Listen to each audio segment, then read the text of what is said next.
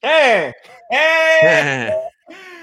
Está pasando el bienvenidos, bienvenidos a otra, bueno, de hecho, otra no, una nueva temporada de la herejía. Por aquí, Carlos de la Teología de la Calle. Y por si se olvidaron, mi nombre es Sway de Prodigal y esto es La Herejía. Papi, más santos que nunca. Sí, y tan herejes como siempre. Para que sepi. yo sé que nos extrañaron, yo sé que nos extrañaron, extrañaron. Ey, hice un update a la taza de café por si acaso, eh, directamente desde Star Wars. Una eh, temporada nueva y ya el pan arrancó con el café. No, no llevamos dos minutos de podcast. Te cato, te cato. ¿Qué ha pasado, Carliki? Papi, pues mira, de verdad que súper contento, estoy súper feliz, súper emocionado de estar nuevamente por acá este, de arrancar nuevamente con el podcast, la segunda temporada. Como pueden ver a las personas que nos están viendo en Facebook, en YouTube, estamos rediseñados, venimos con background nuevo, o sea, estamos con todos los power, gracias y gloria a Dios. Van a caer los calzones al diablo aquí. no es chiste. Este, súper contento, mano. Gracias a todas las personas que han tenido una paciencia extraordinaria con nosotros, todas las situaciones que hemos estado pasando desde el año pasado, que nos impedían crear contenido, compartir con ustedes el podcast, etcétera. Ya gracias al Señor estamos aquí, estamos súper contentos, súper honrados, súper motivados, pompeados. Bueno. Carlos no quiere decir la verdad, realmente el tipo hizo mucho billete y se puso a viajar, se fue para Chicago. Sí, eso fue. Se fue para Dubái. Eso fue, eso fue. So, gracias al Señor estamos por aquí. Mira, ya por ahí está Magdiel Calimano. Eh. Dale play, corre y eh. avanza para que eh. sepi. Ya tenemos a Pedro Meléndez por ahí etiquetando gente. Si ven la cuenta de ese tal Magdiel Calimano, repórtenla. Eh. Reportenle la cuenta. Aquí vamos, Rafael José, que hay familia, papá. Gracias por estar aquí, gracias por conectarte. Recuerda entonces darle like, compartir, este, comentar. Vamos a estar pasando los comentarios. Hoy tenemos dos temas durísimos. Josué, ¿de qué vamos a estar hablando hoy? vamos a estar hablando, Mara, venimos a Switch, ¿eh? venimos caliente hoy. A estas personas que hablan de igualdad, de que si ah, Black Lives Matter brutal y hicieron conmoción. ¿Qué ha pasado con los asiáticos? Porque lo que está mm. viendo es mucho odio contra los asiáticos. O vamos a estar hablando si realmente eh, Estados Unidos cree en la igualdad. Eh, es uno de los temas, no vamos a hablar mucho. Y la otra es un tema que a mí me fascina mucho hablar dentro de la iglesia y ustedes van a ser parte de esto, es la super espiritualidad o estas personas que se creen espiritual a un nivel, ¿sabes? Que, que Dios se queda corto. Eh, esos son dos temas que vamos a estar hoy. Queremos que es más, no vamos a hablar hasta que no sepa que le están dando like y share a este tema porque venimos súper calientes. Para que sepa, así que mira, antes de arrancar, para no perder la costumbre, checate este intro. Piensas diferente, buscas un significado más profundo, no te conformas con una explicación superficial. La herejía es para ti. La herejía Sway. Con un grado en Biblia y Ministerio de Jóvenes. Y Carlos de la Teología de la Calle. Con estudios en estudios pastorales e interpretación bíblica. Vienen a darle una perspectiva diferente a las preguntas y situaciones cotidianas de la vida. Ellos son, ellos son la herejía. Se formó eh. ya casi mi, mi libro, yo estoy escribiendo un libro, por si no está escribiendo como dos libros. Una le estoy escribiendo uno que se llama Refranes de Carlos. ¿Cuáles tienes hasta ahora ahí, por favor? No, papi, tengo mucho, pero yo creo que aquí se formó la de San Quintín. ¿Verdad?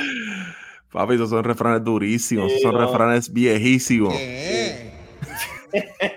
Mira, lo están hackeando aquí, ¿qué está pasando? No, no, mira. Este, mira, comenzamos con el primer tema. Eh, racismo en la comunidad, eh, la comunidad, mira, mami. Eh, eh, racismo en la comunidad asiática. Obviamente ha pasado lo del COVID, todos bueno, a este punto yo no sé. Ah, pero, verdad, gracias. Ah, eh, en este tema específicamente, que no, no, quiero ser como que cuidadoso porque yo creo que es bastante simple, ah, pero todos sabemos que hemos pasado por el problema del coronavirus, muchos radican el hecho de que comenzó en China, eh, etcétera, etcétera. Y, y, la comunidad asiática últimamente en Estados Unidos está recibiendo un racismo cañón, de que eh, Jeremy Lin terminó hablando en, en, las redes sociales de que él también todo ha tenido problemas que le llaman como que los racial slurs, como que comentarios racistas eh, de que le han llamado a él mismo ah, como que tú eres coronavirus, como que tengo amigos míos empleados de la Nike, tengo uno que específicamente, no voy a mencionar el nombre, pero eh, a punta de pistola eh, hmm. realmente porque simplemente que se fuera la nación, de que él, eh, mío. que por culpa de él, eh, sabes, como que realmente sí, porque él fue el que trajo el coronavirus, este, el chamaco pues se levantó como que, ah, como que tenía un alma y que sí, qué sé yo, y, y pues, el chamaco realmente tuvo que estar fuera del trabajo por dos semanas, y obviamente no le ocurrió en el trabajo, pero simplemente porque era asiático. Este, y, y, lo que a mí me, me, da curiosidad, que es lo que yo hablaba con Carlos, a mí lo que me da mm. curiosidad es que este movimiento de igualdad, este movimiento de que todas las vidas importan, eh, Black Lives Matters, este, no están diciendo nada. Espera que hmm. Qué conveniente. ¿eh? y, no sé, bro, como que. ¿por, ¿Por qué tú crees que hay silencio, Carlos? Mira, mano, yo creo que siempre eh, esto no es, un, no es un issue nuevo. Yo creo que todo el mundo, por más inclusivo que se quiera hacer, y obviamente esto no es un beef, esto no es tirando a Black Lives Matters. Aquí abiertamente hemos dicho que todo lo que, lo que sea por la justicia. ¿Cómo? Yo sí, yo sí. no, pero aquí hemos hablado muchísimas veces de que todo lo que sea pro justicia todo lo que sea pro eh, eh, evangelio y todo lo que sea pro dignificar al prójimo, pues estamos a favor. Pero cuando eso se torna solamente para un sector y, por ejemplo, cuando empezó esta vuelta de Martin Luther King con el racismo, pues los blancos, como no es un issue que les afectaba directamente a ellos, especialmente dentro de la iglesia, pues se hacían los desentendidos y le decía Martin Luther King, los líderes blancos, no, pues hay que orar, hay que esperar en el tiempo del Señor, hay que ser pacientes. Este, a pesar de que muchos de ellos sí estaban de acuerdo con Martin Luther King de que había injusticia. Pues entonces ahora este, el Black Lives Matter y todos los movimientos pro, eh, los movimientos sociales pro justicia, pues todo lo que sea a favor de la comunidad este, más marginada, en este caso la comunidad negra, pues sí, se levantan sus voces, hablan y lo que sea, pero es solamente para beneficio de ellos. Y, y, como no les afecta a ellos directamente este tipo de comentarios racistas, pues como que pues tú sabes, se, se, se esquinea, como que si no, está mal, pero pues como no es mi gente, como no es mi raza, como no es mi corillo, como no es mi combo, pues tú sabes, pues que breguen entonces allá los asiáticos con este asunto. Y yo creo que no nos podemos desentender lo que es injusto para uno, injusto para todos. Y si este fuera el caso con la comunidad negra, con la comunidad eh, afroamericana, pues eh, los reclamos de justicia estuvieran ya tú sabes, volando por los cielos. Claro, ah, no, no, yo creo que los activistas afroamericanos no pueden hacerse los desentendidos con este tema, no pueden hacerse los locos, no pueden, este, como que no, pues sí, estamos de acuerdo en que está mal, pero que ellos breguen con lo de ellos, negativo. O sea, eh, si están hablando de inclusividad, y eso obviamente incluye a todo el mundo, pues hay que abogar por los derechos y la justicia y la igualdad y el trato igualitario para todo el mundo, ¿entiendes? y, algo que se habla dentro del tema de justicia, especialmente dentro de la iglesia, es que nosotros estamos a favor de la justicia. Yo creo que incluso en el season pasado, cuando hablábamos de los temas de justicia, hablábamos de que, que, que eso es por eso es bien importante estar a favor de la justicia y no de simplemente un grupo. Claro. Entonces comienza a crear favoritismo. Ah, pero el problema, que vuelvo te digo, el problema que yo tengo es que Ah, incluso en este, en, esta nueva, en este nuevo presidente que tenemos, de que se llenaron la boca, yo siempre digo, mano, ten cuidado con lo que tú prometes. Papi. a ver, eh, de hecho, me enteré hace cinco minutos atrás desde que comenzáramos, de que ya comenzaron a punto de bombardear a, Siria. Pero ese es otro tema. Este, o sea, hicieron promesas de que no, vamos a tratar a todo el mundo igual, este, todas las vidas importan. En ese caso era Black Lives Matters. Ah, pero ya gané, tengo mi posición, se acabó. Eh, al, eh, atletas, reconocidos, artistas que están en el poder de, influencia, eh, están hablando, no están silenciando. Entonces, ahí yo digo, ¿realmente tú estabas a favor de la justicia o estabas a favor de la pauta? Papi, eh. Ahí es donde se, se mide las intenciones realmente. Se mide las intenciones del corazón, se mide las intenciones y el propósito con el que se hacen las cosas. yo he visto mucho, no tanto a través de los deportes y eso, yo apenas veo, televisión y eso, pero sí, obviamente lo mismo que sale en la prensa, este, sale en las redes sociales y he visto mucho, especialmente páginas dedicadas específicamente, saludos a Magdiel que sigue zumbando por ahí caliente en los comentarios, Así que usted asegúrese también de, de comentar. Eh, eh, tipo. Bueno. Yo se lo dije, pero Rabacuco lo hizo mejor. Se lo dijeron los hermanos ahí. So, este, a mí se me fue hasta la línea lo que estaba diciendo. Ajá, so en las redes sociales he visto muchas páginas que están dedicadas a, hablar sobre este mismo tema de la justicia social, del racismo, etcétera, pero se enfocan solamente en su raza. Y yo entiendo totalmente de que, pues, si es una página solamente para eh, una página dirigida para la justicia para afroamericanos, pues que se enfoquen en ese sentido. Pero muchas veces rayan algunas de estas, algunas de estas personas en básicamente cometer el mismo racismo están denunciando, pues cometerlo para otras personas que no son de su raza.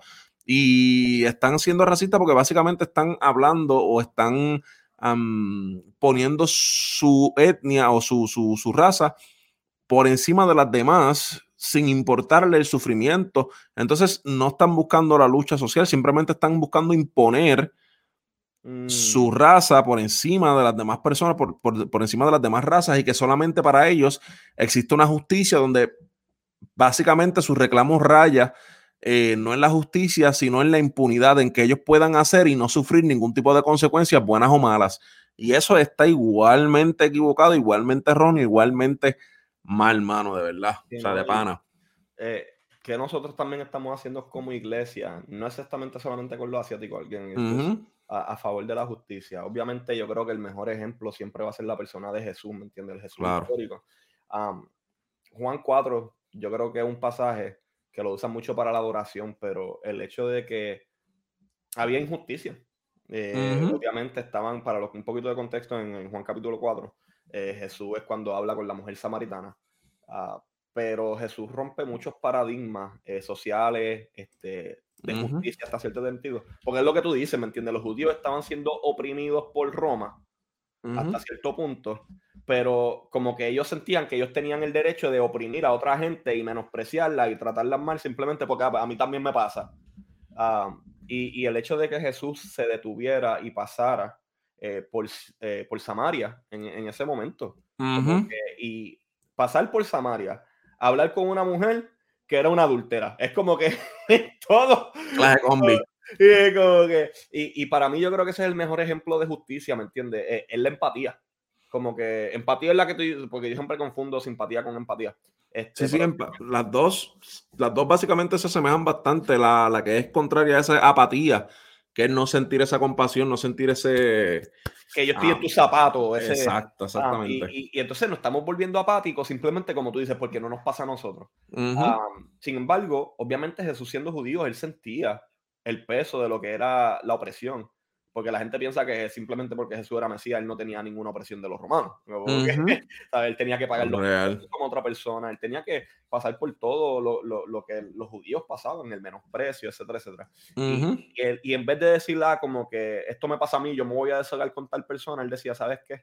Yo sé lo que es pasar por esto, yo voy a mostrar misericordia y justicia, yo le voy a restituir a esta mujer en este caso eh, su valor, su identidad, ¿me entiendes? Eh, de que ella tiene un, una voz y un voto en esta sociedad. Y yo creo que esa debería ser nuestra, nuestra postura eh, ante la injusticia.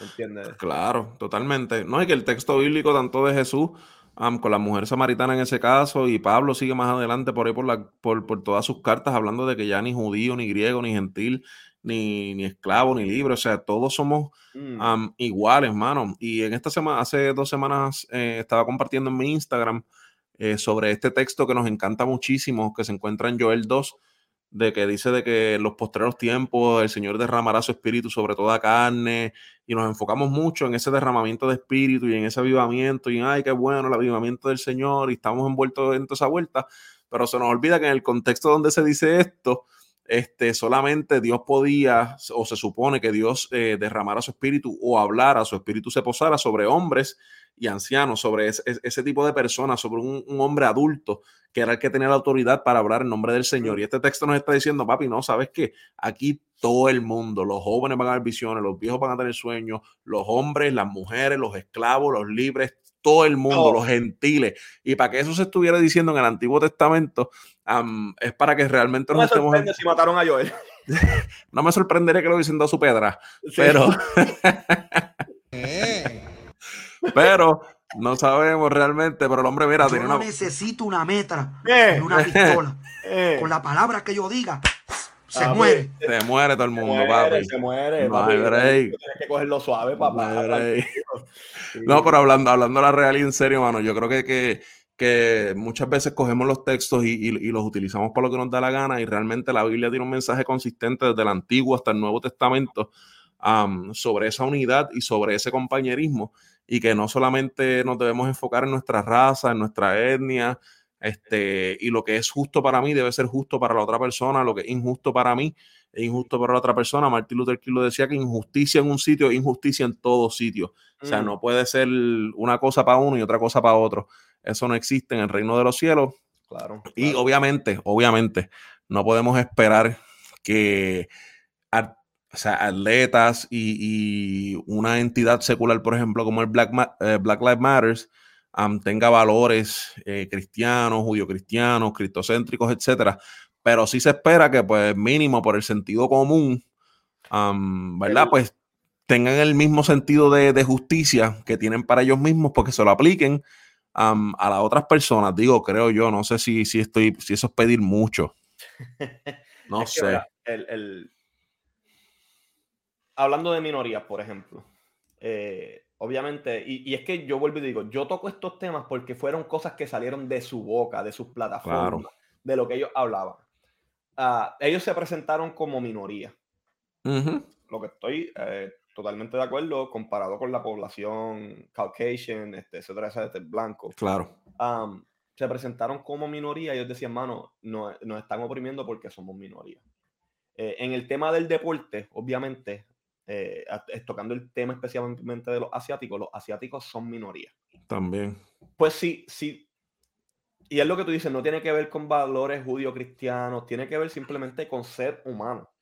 Eh, si tú sabes que hay una minoría que está siendo oprimida y tú eres mino- o, y tú, o tú te identificas como minor- minoría y has sufrido por eso, ¿por qué tú no haces un stand por ello? ¿Por qué tienen que ellos mismos como que levantar la voz y decir como que, mira, ayúdenme? En vez de decir, no, no, espérate, no, no, no. O sea, yo he pasado por eso, tienen que bajar. Claro, responsabilidad de todo el mundo. Es que el, el problema es ese, como que nosotros hemos caído en este juego de raza. Ah, Ujú, y, y no me acuerdo quién yo escuchaba que él decía, solamente hiciste una raza. Y es la raza humana. ujú, Como que eh, eh, cuando nosotros vinimos acá en el rebelde, que está la, la raza de los asiáticos, la raza de los hispanos, la, como que solamente hay una raza y es la raza humana.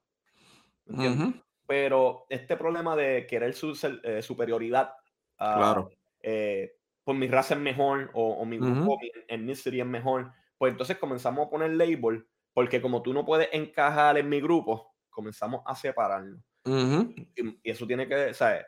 Tanto como de asiáticos, blancos, negros, hispanos, etcétera, etcétera. Pero también dentro de las iglesias, que ese es el segundo tema Claro. que yo quiero entrar aquí, porque aquí yo creo que vamos a estar... Mira, antes de seguir ah, para esos temas, dos anuncios rapiditos.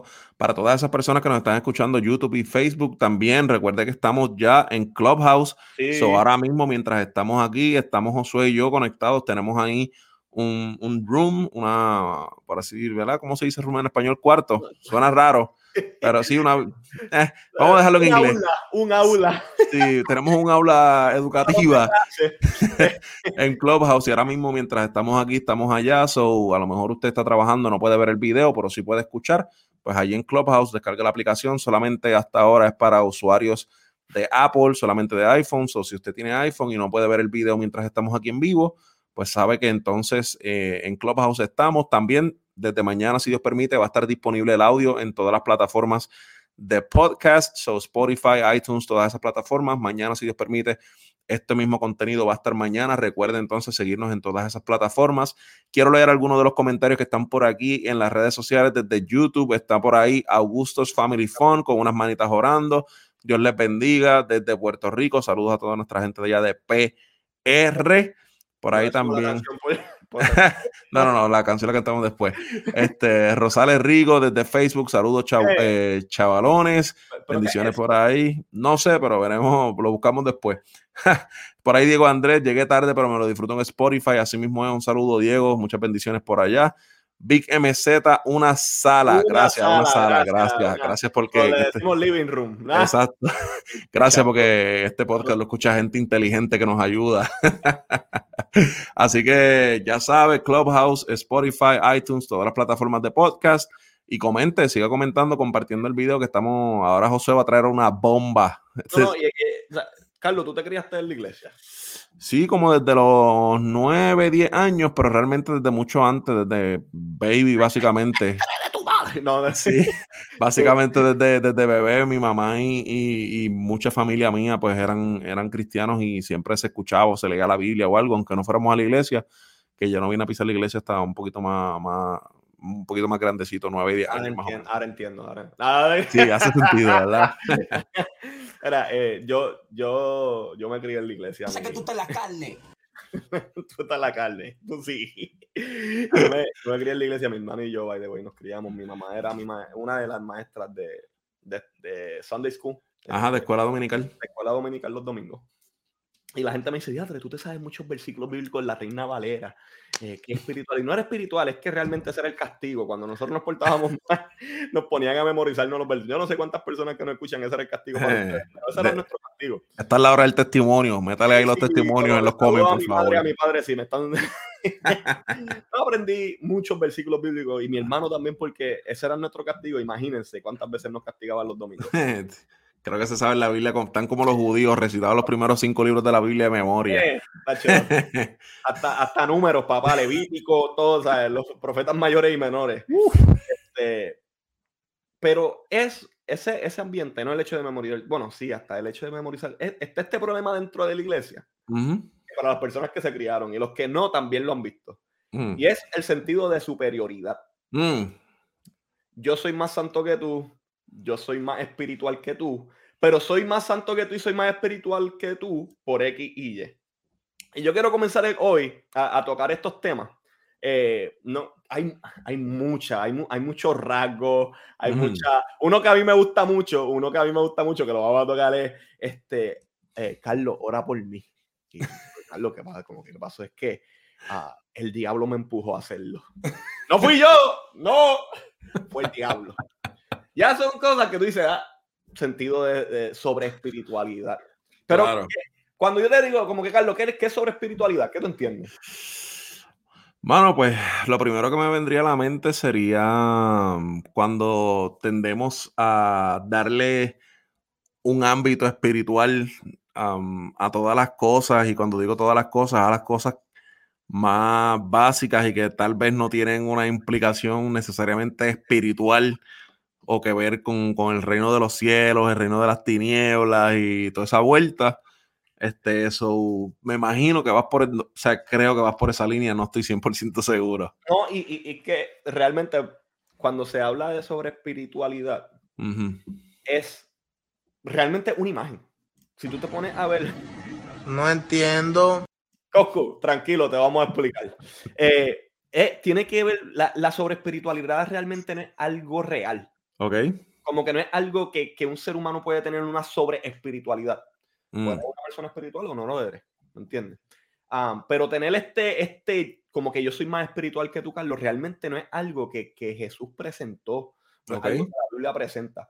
Eh, y entonces nosotros tapamos nuestra decadencia, nuestras fallas, eh, todo lo que está mal en nosotros con sobre espiritualidad, echándole la culpa al enemigo, eh, queriendo impresionar a las personas con, con, con este sentido de, de, que yo sé más, de que yo sé más o como revelaciones constantes.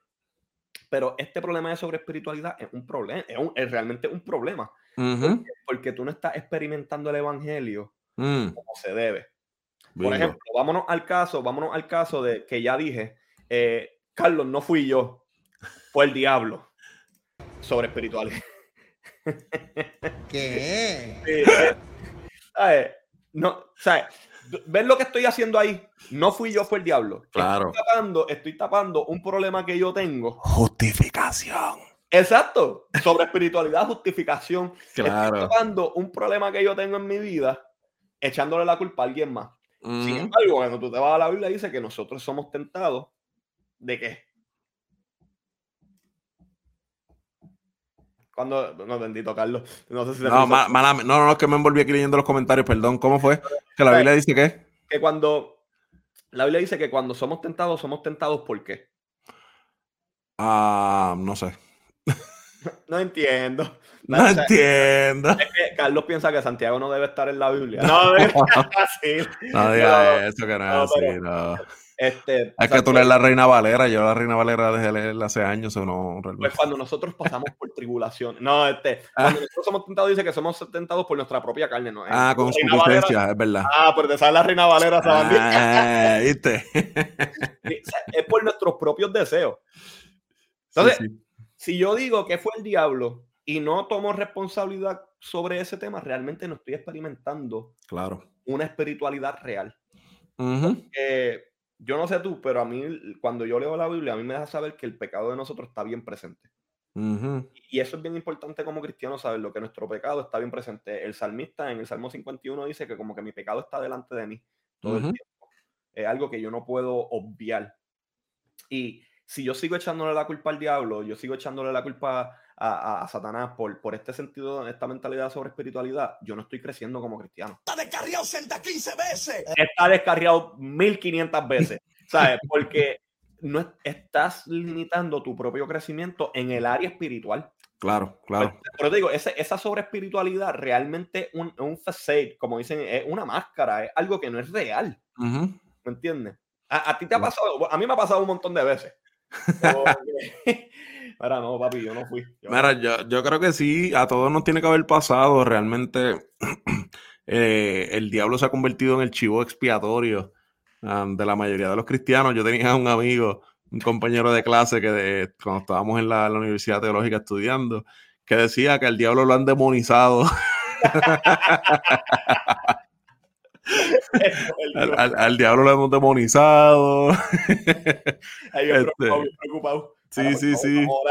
Sí, sí, porque tú sabes. Entonces, todo siempre la culpa es del diablo y muchas veces, y, es real, o sea, parece chiste, pero es real de que muchas veces utilizamos e, esta, esta, esta vía de escape eh, echándole la culpa al diablo cuando realmente no queremos afrontar las consecuencias de nuestras propias acciones ah, y de acciones deliberadas, porque vamos, si es que usted comete un error, uh, por así decirlo, sin querer queriendo, de que, no sé, de, cualquier situación que usted no planeó, no planificó eh, para hacerla deliberadamente, como es un tema que pronto vamos a estar tocando este, aquí en la Teología de la Calle con Suey y unos amigos más.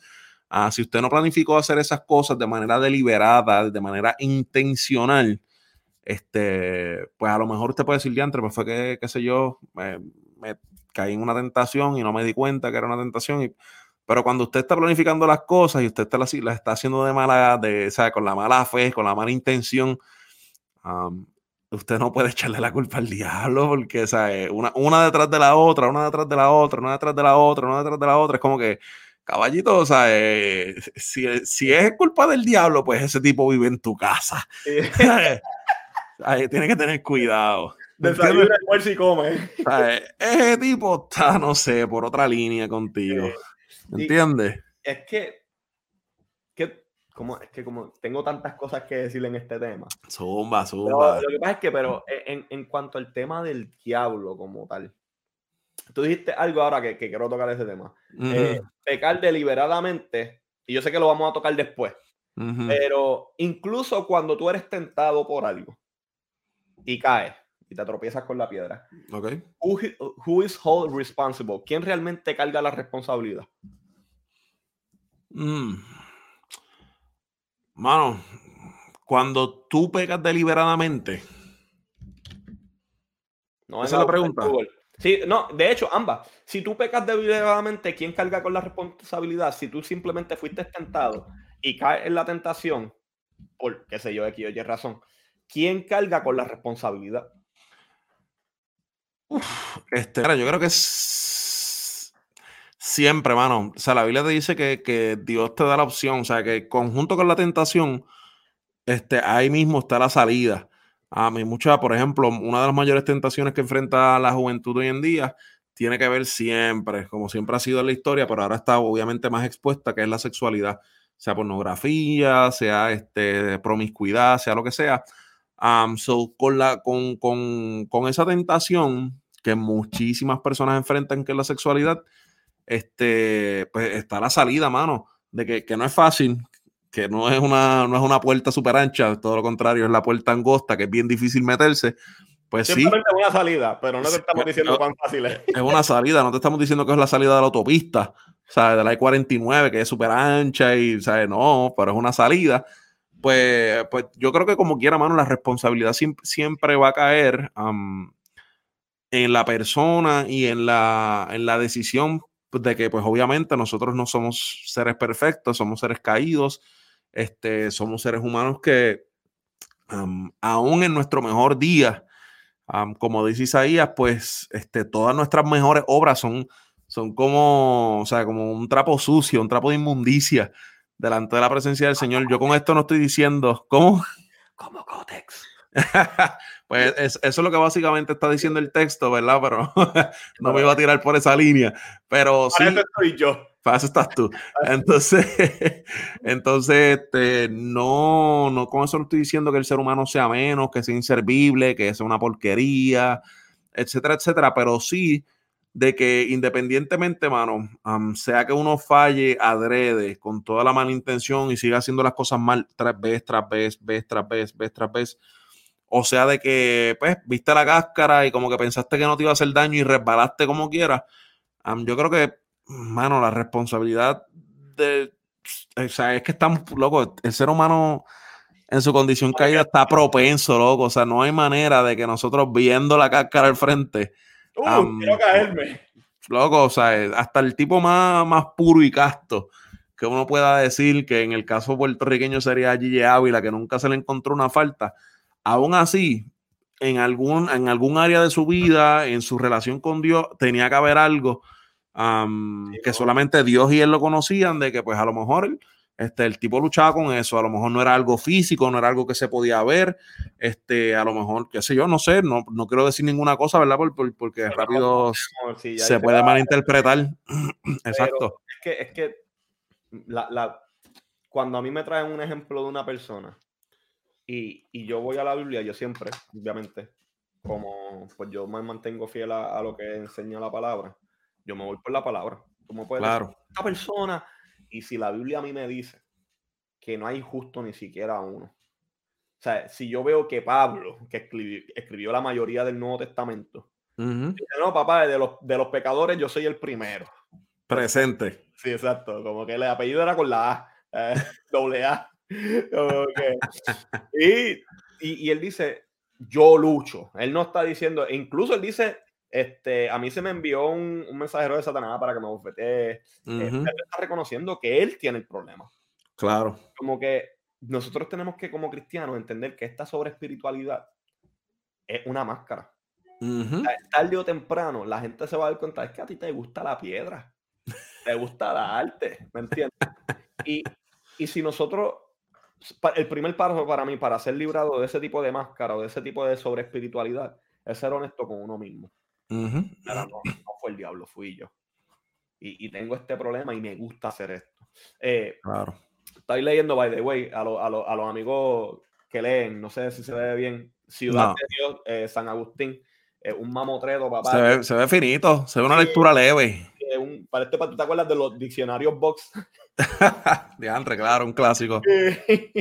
Eh, en Ciudad de Dios estaba leyendo que San Agustín, que de hecho San Agustín fue el que lo escribió, él decía que, eh, haciendo referencia a otro libro que él escribió, que es Las Confesiones de San Agustín, él decía que él, él sí se, se arrepentía de todos sus pecados, pero que el pecado que más le dolió, y a mí esto me quedé como que quería decía, el pecado que a mí más me dolió fue un día que yo fui y me robé unas peras de un árbol de un vecino. Y con unos amigos se fueron a robarse unas peras. Y decía lo que porquería, como que el tipo tuvo problemas sexuales y todo, como que él le gustaba el olor del hombre, él se tuvo que, como que, en serio, él lo dice, él mismo, o sea, sí, sí. tú lo ves en las confesiones. Pero este de robarse unas peras fue el más que le dolió a él. Hmm. Pero tú sabes por qué él dice eso, él dice, a mí ni siquiera me gustaban las peras. Yo simplemente... Mm. Él dice, a mí me dolió porque ese pecado yo lo hice simplemente por deleitarme en que hice algo mal. Pero él encontró libertad más adelante simplemente porque en vez de echarle la culpa al diablo, él dice, reconoció. Hay un problema en mí. Yo, aún, aún, si fui tentado, aún si, si fue que el diablo me aguantó y me, al fin y al cabo, yo fui responsable por mi decisión hacer lo malo. O sea que podemos decir entonces que depravación total es correcto. Pero sí, eh, y, es que la Biblia no falla, bro. La Biblia y la reforma. Ah. Qué puerco, ¿verdad? La Biblia y las 95 tesis. Entonces, ya entendemos que esta sobre espiritualidad no es real. Tú no puedes estar echando la culpa al diablo porque lo hemos demonizado. duro. Duro, claro que duro. Eso es, la mother. Eh, otro, ¿tú no tienes algún problema de sobre espiritualidad que hayas experimentado? Yo tengo mucho. Ya, entre manos, déjame pensar este, sobre espiritualidad, sobre espiritualidad. Una persona bien religiosa, dime. con ellos. Tienes un montón, yo lo sé. con gente. No, no sé que tú estás en la carne. No, no, de verdad no, no, me vienen a la mente. Que estas, estas, personas que, ok, otro, otro. Estas personas que quieren que Dios lo haga todo por ellos. Ah, claro, claro. Siempre tenemos un pana que, o una pana que está esperando que, que le caiga todo el cielo, o sea, los chavos, el título de universitario, este, esposa, la esposa, varón. Eh, y de mis historias favoritas para contar, yo, y lo digo, ¿verdad? Porque para darme puño en el pecho, porque soy un orgulloso. No, este, Honestidad ante todo. Sí, yo tenía como 16 o 17 años. A mí realmente, yo me sí me gusta orar por otras personas y me gusta orar con otras personas, no me interpreten. Lo que pasa claro. es que yo pienso que, que hay peticiones que yo digo, mano, como que puedes, puedes, hacer algo mejor, puedes tener una mejor petición, vamos. Ah, pues me mandan a orar por esta persona en un grupo de jóvenes. Y, yo digo, pues mira, ¿cuál es tu petición? Porque obviamente tú sabes, latinos al fin vamos a hacer un círculo y claro, claro. petición y están las personas que dicen mi petición es personal, ok, Dios la conoce, como que... Ah, y esta persona dice, ah, este, pues mi petición es que yo necesito un trabajo, yo quiero que Dios me dé un trabajo. Y yo le pregunté, yo voy a orar por eso, pero antes que, tú enviaste una aplicación de trabajo y me dijo, no, yo le dije, pues yo no voy a orar. Yo, y, y se molestaron conmigo, como que conmigo porque dije que, que, yo no iba a orar por eso. Y me no, pero es que yo no voy a orar por una persona que está pidiendo por un trabajo a Dios, pero ni siquiera envía una aplicación. Pero, pero ¿qué es esto? ¿Me entiendes? Como Pero ahora yo siendo abogado del diablo, pero Dios es soberano, Dios puede claro ser soberano. Léete, gracia barata y gracia cara en el libro de la, eh, El costo del discipulado de Bonhoeffer. Y a ver, qué él tiene que decir al respecto sobre eso, ¿me entiendes? Yo creo que dentro de la soberanía de Dios, Dios nos llama y nos encomienda tener cierto tipo de responsabilidad. Claro, claro. Como que, por ejemplo, ay, tú eres calvinista y crees en la soberanía de Dios, pues no tienes que evangelizar. Mire, pescado. Me estoy pegando un tiro en el pie porque el evangelismo es el medio que Dios usa para llevar su mensaje y traer salvación.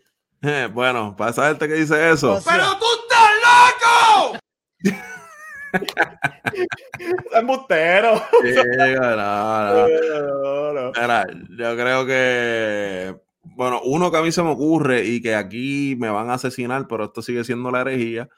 Este, un, saludito por ahí a Alexis Reyes, que por fin llegó, se conectó. Sí, bueno, te extrañábamos, papi. Te extrañábamos. Este, mano, yo creo que uno de los de, de esas cosas que se sobre espiritualiza ah, muchas veces es el ayuno, mano. Yo creo que el ayuno es de esas cosas que la gente tiende a hablar de eso.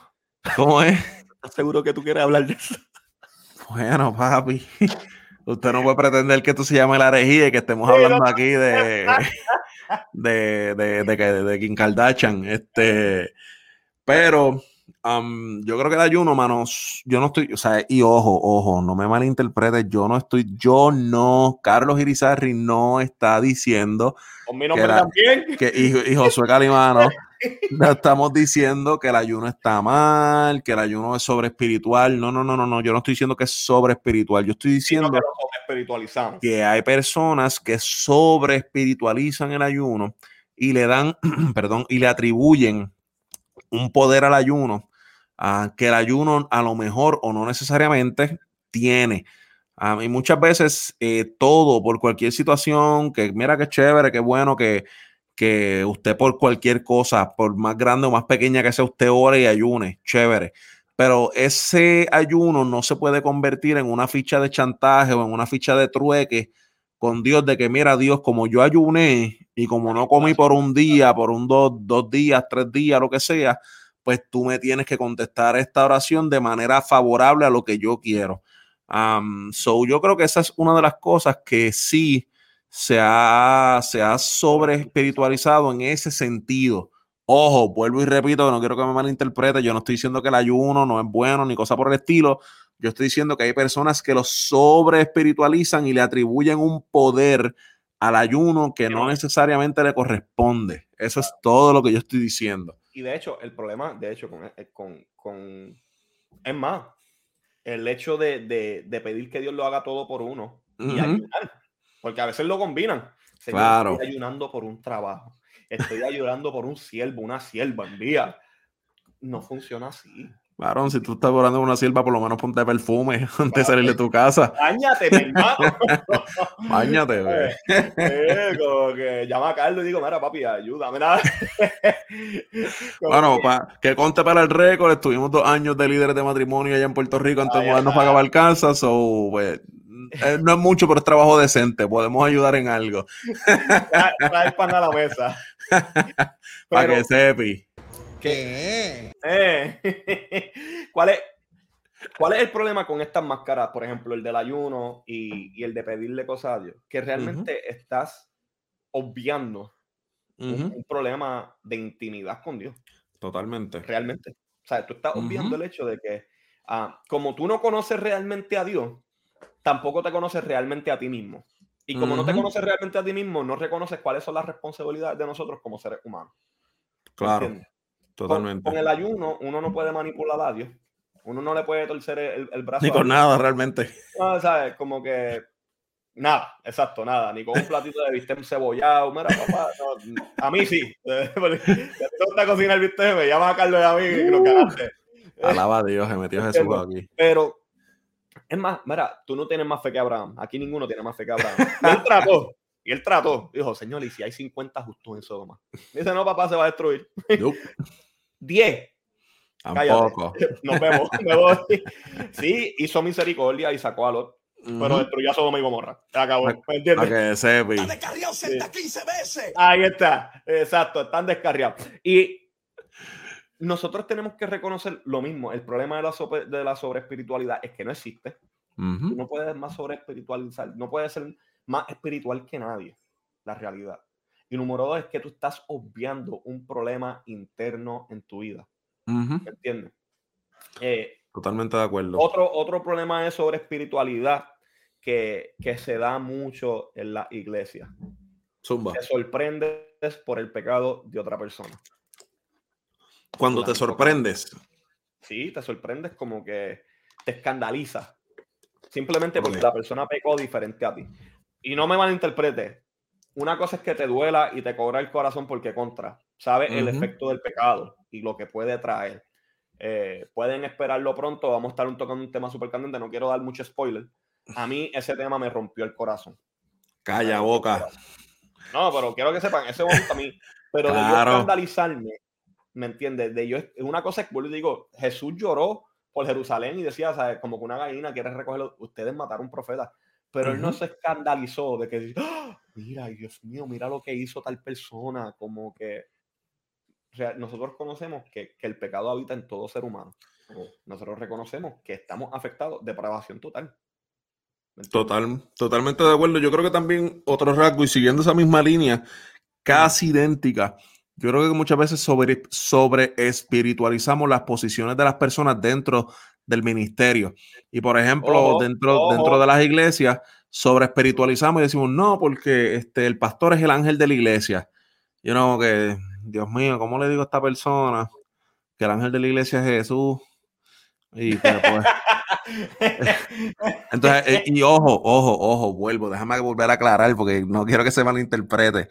Sea, nosotros los dos, tanto Josué como este servidor, los dos somos pastores en nuestras iglesias, este, servimos en nuestras iglesias, amamos nuestras comunidades, etcétera. pero no se puede sobre espiritualizar las posiciones de los, de los líderes, porque hay dos vertientes o dos cosas que por, por lo menos yo desde mi perspectiva puedo ver.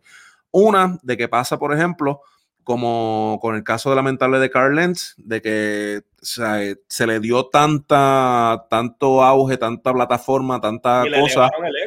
O sea, que eventualmente, aunque el tipo no lo quisiera y aunque él no fuera así, aunque nunca haya sido así, eventualmente, como decimos en Puerto Rico, se le treparon las chuletas, este, o, el ego crece y empieza a, la persona se empieza a ver como que esa es la, autoridad final en la iglesia y que sin esa persona la iglesia no puede correr. Y eso está mal. Y la otra vertiente es de que se sobre espiritualiza tanto la posición del líder, en este caso hablando solamente de los pastores, de que se sienten incapaces o no se sienten aptos al 100% para llevar la, la, función en su iglesia y terminan, y la cantidad de pastores que están cometiendo suicidio es alarmante. Y esto yo entiendo que puede ser también resultado de esta sobre espiritualización de los roles y de los ministerios en las iglesias y de que las personas traten de poner al líder, y en este caso voy a ver al pastor, a un nivel cuasi divino. ¿Me entiendes lo que te quiero decir? A la Trinidad y luego ellos, como que. Exacto. Mira, eh, incluso no solamente, eh, no solamente suicidio, la mayoría de los pastores mueren por un ataque al corazón. También, súper stressful. Exacto. Y, y, esta es la situación. No sé si lo has visto en la iglesia sobre espiritualidad también. Mira, pero tenemos líderes que pueden orar por ti. No, yo tengo que ir a donde el pastor que el otro líder no, no, no es tan, qué sé yo. Sí, sí, el líder de jóvenes, no, yo voy a hablar con el pastor, pero, pero el líder de jóvenes, o sea, el líder de jóvenes está para ayudar al pastor para que no tenga que sobrecargarse, pues, pues ¿para qué, ¿para qué está? Los líderes de matrimonio. Ajá, predica, predica, predica, predica, he visto predica, predica, dale. yo nunca he visto a alguien que vaya al worship pastor. la alabanza de oración. Que no, vamos a hablar claro. No, nunca he visto a alguien que vaya donde el pastor de alabanza y adoración. Tú de verdad que tú no sirves. Solamente los músicos. Sí, cuando necesitan algo, bueno, yo lo he visto cuando tiene que ver algo obviamente relacionado con lo que es música, el performance, toda esa vuelta, sí. Pero el pastorado no existe. Como que tú eres, tú eres músico. Tú eres un músico. Yo, no me atrevería a decir que el pastorado de worship no, no, existe. Simplemente que en la mente de la persona que va. Ah, ah sí, sí, sí. Como que lo esquipea, lo esquipea, sí, sí. ahora entendí, ahora entendí. Sí, sí, sí. Tú no eres pastor. Eh, te entiendo, te entiendo. a los ojos de la persona, sí, lo esquipió totalmente, lo brincó. ¿para, qué, ¿Para qué realmente hay ancianos? The disrespect, bro. Sí, como que sobre espiritualidad, porque tú piensas que una persona que tiene un título realmente te va a hacer calma. Claro. loco, otro, otro diantre, mano. Yo no tenía este ninguno. Yo no tenía ninguno, pero siguen cayendo, loco. Y a mí, a mí esto me pasó, por ejemplo, en mi iglesia cuando yo estaba creciendo, había una persona, una de las pocas, por no decir el único, o la única persona que profetizaba en el sentido de que Dios le decía algo y esa persona te lo decía y tú decías, Dios mío, no hay manera de que esta persona sepa esto. Porque esto yo no se lo he dicho, o sea, esto yo, e, e, esto yo ni siquiera, papi, esto yo ni he orado por esto. O sea, esto no hay manera de que Dios lo sepa porque yo ni he orado por esto. ¿Me entiendes? Y tú dices, esto tiene que ser Dios. Y esa persona, pues, eh, a veces oraba por ti y, y, pues te decía tal y tal cosa que tú necesitabas una respuesta de Dios y Dios te contestaba utilizando esa persona y gloria a Dios. Y pero llega el punto donde la gente se acostumbra a ese tipo de respuesta y buscan a ese, o sea, entonces ahí las personas y las iglesias que creen esto de ministrar, imponer manos, etcétera, pues pasan al frente para que solamente ese hermano ore. Entonces otro hermanito ora y a lo mejor ese hermanito no le profetiza o no le dice lo, que la persona quiere escuchar y la persona se queda, se queda al frente esperando que el hermano tal o la hermana tal ore por él. Y, es, y eso es... ¿Qué te esperas? ¿Que te voy a decir algo? Oraron por ti, vete. Y es triste, es lamentable, mano. O sea, es real, o sea, es lamentable. Pero pasa, mano, porque se sobre espiritualiza y obviamente nos volvemos adictos a, esa, a, esa, a la experiencia y a esa respuesta instantánea. de que como Dios habla a través de fulano, pues yo tengo, fulano tiene que orar por mi punto y se acabó. Si no es fulano, entonces nos, volvemos con dependiente de eso. Entonces ya no hay oración, ya no hay lectura bíblica, ya no hay buscar la experiencia, la relación con Dios. Todo depende de que fulano o fulana me diga. El profeta, el, el apóstolo de... Exacto, exacto. Yendo por esa misma línea. Los secretarios de Dios. Ah, Dios me dijo. Me voy. Dios me dijo. Dios los cuida. Dios le dice a todo el mundo menos a uno. ¿Real? ¿Cuántas veces las personas usan el Dios me dijo para validar su opinión? ¿Tú sabes por qué a ti no te habla? De 15 veces. Eso es, yo tengo que ir a donde los rabacucos para que oren por mí. Pero, bro, tratan de validar su opinión. Simplemente porque ellos dicen, ok, nadie me escucha. Y suena bien, como digo, nadie me escucha. Pero si yo digo que Dios me lo dijo, me tienen que escuchar. Y, y sobre espiritualidad, ¿tú sabes por qué? Porque tú no confías, número uno, en lo que Dios realmente te dijo. Ahí es o simplemente porque no estás pasando intimidad con él y no te ha dicho nada. Para que sepi. ¿Me entiendes? Ah, ¿Qué hacemos? Y ya esto es para cerrar. ¿Qué hacemos para literalmente convertir la sobre, la, sobre espiritualidad? Porque yo he caído en la sobre espiritualidad. todos, todos. ¿Me entiendes? Todos. Como que no, aquí no hay, aquí no hay uno santo. Como Pablo, yo soy el primero. Hemos caído en la sobre espiritualidad. Claro, claro que sí, claro que sí. ¿Me entiendes? ¿Qué ha funcionado a luchar con, con, esas máscaras que uno comienza a levantar eh, por simplemente no reconocer de que, mira, realmente yo no soy espiritual? Mira, esto es bien personal. O sea, esto es lo que a mí, Carlos Irizarri, me ha funcionado. Esto no quiere decir que a todos les va a funcionar. A mí me ha funcionado estudiar, aprender un poco más, buscar diferentes interpretaciones, buscar un poco más en la academia, libros, etcétera. información, prédicas de otras personas, exégetas, teólogos, este, filólogos, etcétera, sobre X o Y tema específicamente. Eso a mí, eso me ha ayudado mucho a entender um, y, a, y, expandir un poco más mi, o sea, mi, mi, mi, punto de vista. Ah, y obviamente, pues, mano, entender que la respuesta siempre va a depender de Dios, mano. O sea, no importa cuánto, cuánta fe le ponga o no le ponga a las personas aquí abajo, a los asuntos, a, cualquier punto teológico aquí abajo, la respuesta siempre va a depender de Dios, mano. So, no, que no puedo poner mi fe y, mi, y mi, mis esperanzas y, mi, y mis anhelos y, todo lo que yo deseo en, en, que X o Y cosa me funcione acá abajo, porque todo eso depende de Dios. So, me voy a brincar ese punto medio y entender que realmente todo depende de Dios. O sea, suena, suena cliché y suena como que de antes, lo mismo que me ha dicho todo el mundo ya, ok, ajá. Pero es, real. es lo que a mí me ha funcionado, lo que a mí. Algo, algo que a mí personalmente también me. Y soy como Carlos. Quisiera que lo practiquen y luego me dicen si le funciona o no, pero ah, algo que a mí personalmente me ha funcionado, dos cosas. Número uno, honestidad. Ser honesto. Cuando no estoy siendo íntimo con Dios, cuando no estoy. Mira, no lo soy. ¿Entiendes? No poner esta, esta máscara de decir, no, no, yo tuve una revelación cuando realmente no tuve nada. O ahora, sí, sí, yo estoy orando, mira, no, no estoy orando, no estoy, ser honesto, ¿me entiendes? Ser, sincero, ser transparente, para mí eso eh, es el primer paso hacia la libertad. Eh, yo creo que lo número dos, y, y es eh, básicamente como que relacionado con eso, y obviamente todo con la ayuda del Espíritu Santo, porque en mi carne yo quiero, ¿me entiendes? Ser Dios, pero es realmente morir a mí. Porque el, problema de la sobreespiritualidad es que nos enamoramos de alguien que quisiéramos ser y no somos. Y no somos. ¿Me entiendes? Y no nos enamoramos de quien Dios quiere que nosotros seamos. Mm. ¿Me entiendes? Entonces, para mí, que se me hace bien difícil, porque en mi mente yo digo, yo quiero ser tal persona, quiero manifestarme así, así, así. Y si no lo tengo, tengo que empujar eso, tengo que, que, trabajarlo para que se dé. ¿Me entiendes? Por mérito, claro. Y como que, y no funciona así, ¿me entiendes? yo tengo que morir a mí, yo tengo que morir a mis deseos, que es bien difícil. Durísimo. ¿Entiendes? Pero para mí lo que es la honestidad y la transparencia y el constantemente morir a lo que, que para mí van de la mano, eh, eh, se me hace bien difícil, no lo niego. O sea, yo me imagino que ustedes también, pero practíquenlo. Claro. Ah, mi hermano hace mucho esto. Y a mí, eh, yo, yo, yo, sé, yo, soy, yo, yo soy mentiroso compulsivo. Desde chiquito, desde chiquito. O sea, no, y, y, lo digo porque realmente me, me he cachado. Por mi hermano me enseñó Mara. Qué bueno. Y lo he visto. Él dice, cuando yo digo una mentira, en el momento te dice, papi, te mentí. Así como, entonces tú lo tomas como a chiste, pero realmente te está diciendo, Mara, no, te mentí. Sí, sí. Porque es, realmente esa honestidad y esa transparencia rompe con, con esta, con esta máscara que tú quieres crear delante de la gente. Claro, totalmente.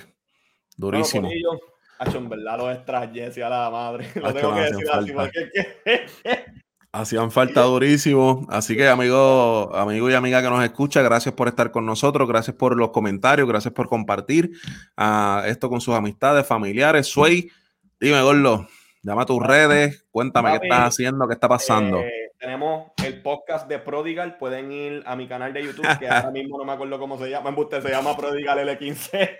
Así se llama Prodigal L15, pueden conseguir eh, el podcast de Prodigal. Eh, donde nosotros simplemente compartimos con personas o, para personas que se, que se encuentran lejos de Dios, eh, mm. lejos de los demás y lejos de sí mismos, y es una manera de trazar las rutas para que regresen a casa. Para que eh, en el primer season lo que estamos haciendo es desmantelando la historia del hijo pródigo. Pasen por allá, escúchenlo, déjenme saber qué piensan. volví a cogerle amor a la música, había detenido, ¿verdad? Por, por frustraciones, inseguridades. Durísimo. pero estoy volviendo a cogerle amor a la música, trabajando en proyectos nuevos. Eh, así que oren por mí. Este, realmente no quiero, no quiero escracharme. Yo soy bien orgulloso en eso. Claro, este, claro. Carlos lo sabe, a cada rato le envío, Mara, que tú piensas, no, like, soy como que súper orgulloso en eso y siento, si siento que me escracho, me quito. Yo soy así. Durísimo. perder una vez y no perder más nunca que perder muchas veces. Papi, totalmente de acuerdo, durísimo. Aquí les estoy compartiendo en pantalla la página de, de YouTube de Josué, Prodigal L15. Esa es la página, Prodigal L de Lucas L 15. Pase por allá para que se suscriba, esté pendiente de la música del pana, este, todo lo que está soltando, los podcasts están buenísimos sobre el hijo pródigo en la madre. Así que no hay excusa, tiene que pasar por allá. Este... Obviamente, eh, IG está abajo, lo pueden ver, el de Carlos y el mío, soy Calimano, me pueden conseguir en Instagram. Eh, vamos a seguir dándole a ocho manos como los pulpos, como dice IMC. Carliki, Teología de la Calle, CBC. Estamos gozando. Eh, Seguimos en la emisora, gracias y gloria a Dios por esa bendición. ahora, si Dios permite, las entrevistas que estábamos eh, pasando y que estamos pasando por, por la emisora como tal, por, por audio, van a salir también el video de la entrevista en el canal de YouTube de CBC La Voz. Así que eso viene prontito por ahí. Esté pendiente a las redes de CBC La Voz. Eh, los miércoles en la noche, 7 pm hora de Miami. Estamos entonces con el programa La Teología de la Calle, programa de radio. Esta semana tenemos en entrevista a Peter Metivier desde República Dominicana. Ah, y, mano, súper contento. Estamos dando, dándole un rebrand prácticamente a la página, al Instagram de La Teología de la Calle, tratando de hacerlo visualmente un poquito más, más bonito, pero sobre todo con, con un contenido de bendición y que un contenido duro. Así que estamos pendientes a eso. Ahí tiene el Instagram, La Teología de la Calle. Síganos también, obviamente, en Facebook y YouTube como la teología de la calle. dale share. Ahí tiene, así que mire, y también hemos estado trabajando duro, gracias, gracias, gracias a Yanis, la, prometida del señor Josué Calimano, a.k.a. Sway, por estos artes en la madre, ya es la responsable del, rebranding de, la herejía, así que muchísimas gracias a Yanis, le metió pero con las dos, a las ocho manos los pulpos. Mira, y by the way, si tú estás buscando diseño, obviamente ella cobra porque este es su trabajo. Eh, si estás buscando diseño, si estás buscando hacer un rebranding, lo que tú quieras, Janice DN de Díaz Nieve lo puedes conseguir en Instagram. Si no, me puedes escribir a mí. Este, ella obviamente cobra 20 dólares la hora, pero es de las más rápidas y trabaja bien. Si no, me, o sea, como que, Papi, Este rebranding le metió en tiempo récord, no te voy a decir más nada. y, mira lo que hizo. Papi, como la canción, mira lo que hizo Dios. más nada te voy a decir. Pero los queremos, los amamos. Gracias por estar presente. Dale like, dale share. Y me esperan el próximo lunes porque esto es la, la herejía. ¿Y cómo estamos, Carlos? Dios te bendiga, siervo. Buenos días. Para que sepi.